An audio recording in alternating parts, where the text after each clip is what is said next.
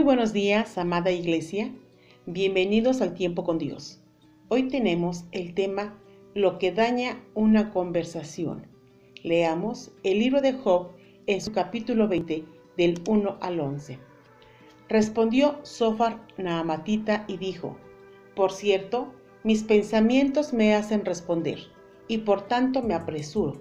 La reprensión de mi censura he oído, y me hace responder el espíritu de mi inteligencia.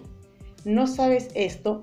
Que así fue siempre, desde el tiempo que fue puesto el hombre sobre la tierra, que la alegría de los malos es breve y el gozo del impío por un momento, aunque subiere su altivez hasta el cielo y su cabeza tocare en las nubes, como su estiércol perecerá para siempre.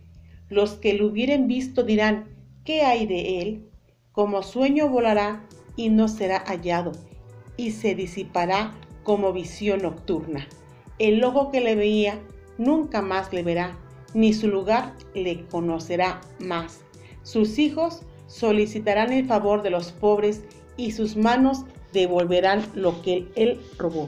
Sus huesos están llenos de su juventud, mas con él en el polvo yacerán. Analicemos esta lectura. Recordemos que Sofar era un legalista. Creía que Dios obraba según la ley y el orden. Esto, por supuesto, es verdad, pero la ley como el orden en el juicio se convertiría en un trono de gracia. Y Sofar no sabía nada acerca de eso. Él decía que las cosas nunca pueden cambiar y que permanecerán tal como están desde la fundación del mundo. Él no sabía nada sobre la gracia y misericordia de Dios. Comenzó su intervención de manera enérgica, siendo más cruel de lo que había sido anteriormente. Sabía cómo golpear con dureza y lo hizo con Job, previendo que posiblemente esta sería su última ocasión de hacerlo. Aunque no dijo nada nuevo en sus argumentos, se apoyó en su antigüedad y recurrió al mismo legalismo. Se aferró a la teoría de que Job era una mala persona, debido a la ley que establecía que los malvados debían ser castigados. Y este fue su énfasis en sus palabras. Las palabras de Sofar están llenas de reprensión y de reproche. No le importó destacar que estaba más calificado que su oponente. Anteponía su inteligencia. No logró aplicar la empatía con la situación de Job, su amigo. ¿Qué tan importante es lograr la empatía con aquella persona que está en aflicción, que está en prueba o que está en sufrimiento?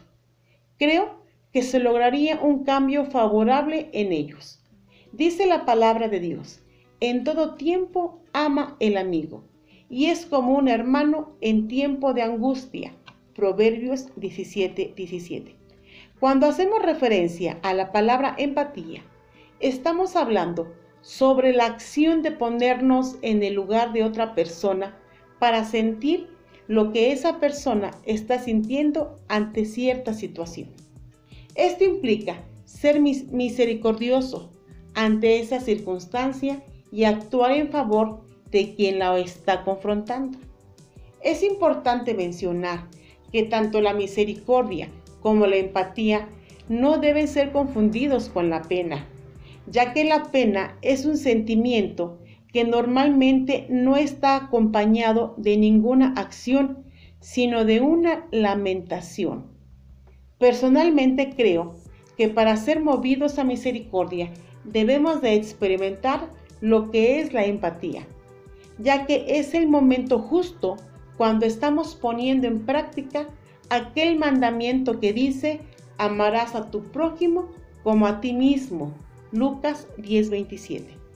De eso, precisamente Job necesitaba de Sofar, que tuviese empatía de su situación. Esto me recuerda aquel versículo que dice, gozaos con los que se gozan, llorad con los que lloran. Romanos 12:15. Ya que es de eso lo que se trata es demostrar el amor que Dios ha depositado en cada uno de nosotros a los demás. Se trata de sentir el dolor ajeno, de celebrar con aquellos que celebran, de tomarnos el tiempo de llorar con los que están tendidos en el suelo y decirlos, levántate, de clamar por los que se pierden, como si se tratara de nuestra alma, la que pende de un hilo entre el cielo y el infierno. De eso justamente se necesita cuando alguien pasa por una situación de calamidad como le pasó a Job, de tener amigos que pongan a práctica la empatía y la misericordia de, de amarnos los unos a los otros como Cristo nos ha amado. Gracias por su compañía, querida familia, que tengan un día sumamente bendecido.